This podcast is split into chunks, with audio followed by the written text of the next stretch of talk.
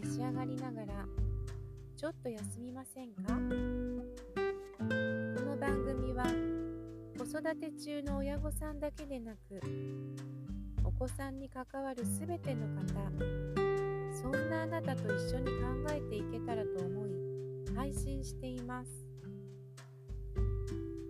前回自閉症スペクトラムについてお話をしましたが聞いてくださった方からとてもためになりました。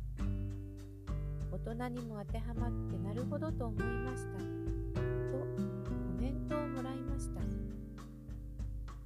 私のお話は子育てをテーマにしていますが大人にもたくさん当てはまるところもありますので子供に関わる関わらない関係なく聞いてくださるとありがたいです。そしてメントもお待ちしています。今回は ADHD の特性と夢を実現させる天才というお話をします。行動力はピカイチ。好きなこと自分のやりたいことに没頭して突き進み夢を実現させることができるんです。メリカの診断基準 DSM-5 によりますと ADHD 注意欠如多動症または注意欠如多動性障害と言われ特性は大きく分けて3つ。注意優勢型多動性衝動性優勢型。混合型です。他の障害ともよく重複しているとも言われる ADHD ですがその特性から私なりの分析と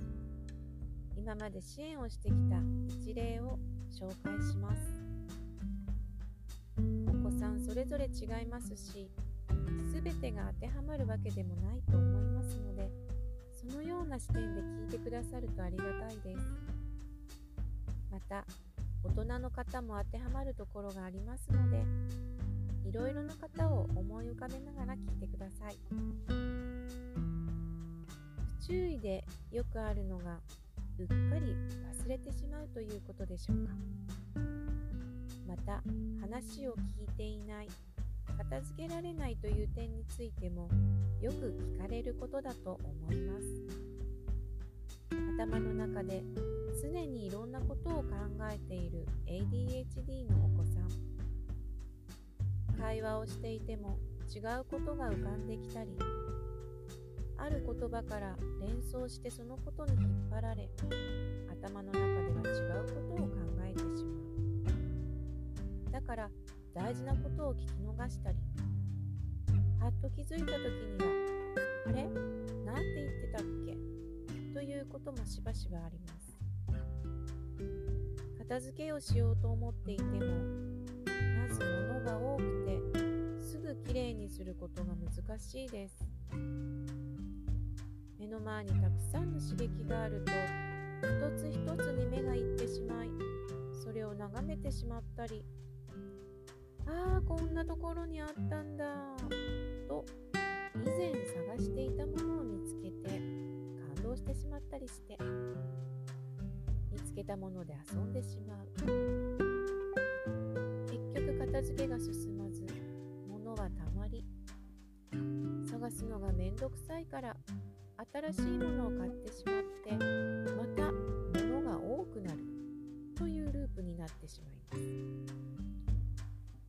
じっとしていられないし一つのことに集中することが難しくなってしまうこともよくあります。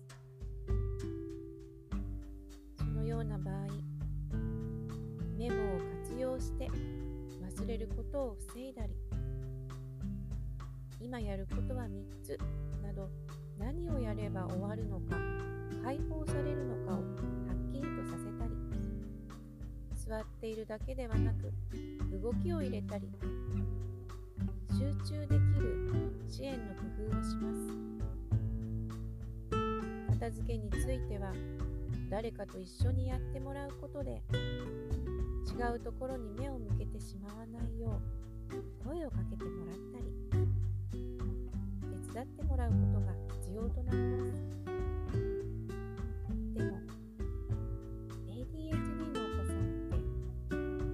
よりも行動早いし好きなことにはものすごく集中して取り組むし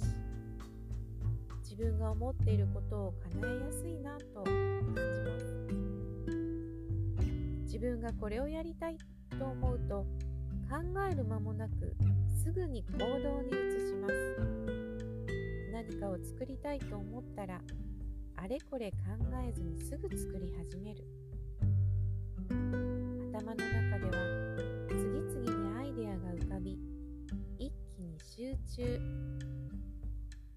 もうこうなったら途中でやめられません。作ってしまわないと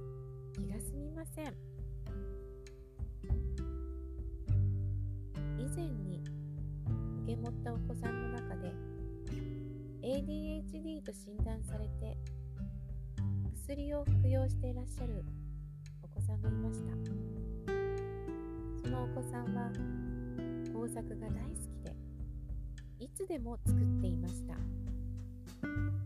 アイデアも豊富だし手先も日を追うごとに上手に動くようになっていきました。ある日大掛かりなものを作りたいと言い出しました。それにはまず課題をやってしまわないととても時間的に難しかったのですが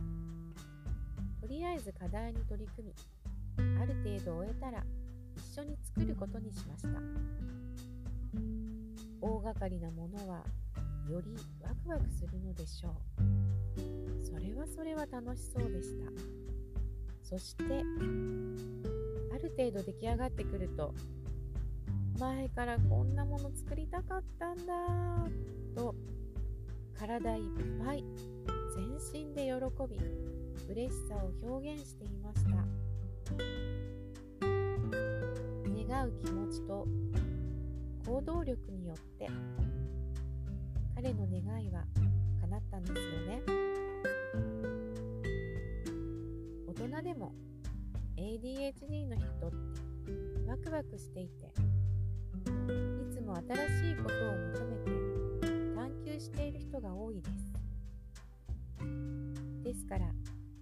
見た目にも実年齢よりも若い人が多いらしいですよ。ワクワクしているといいことも引き寄せますからね。これってお得じゃないですか？以上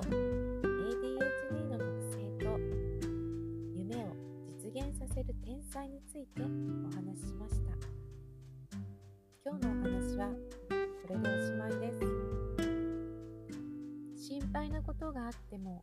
大丈夫夜は必ず明けますそれではまた金曜日にお会いしましょう。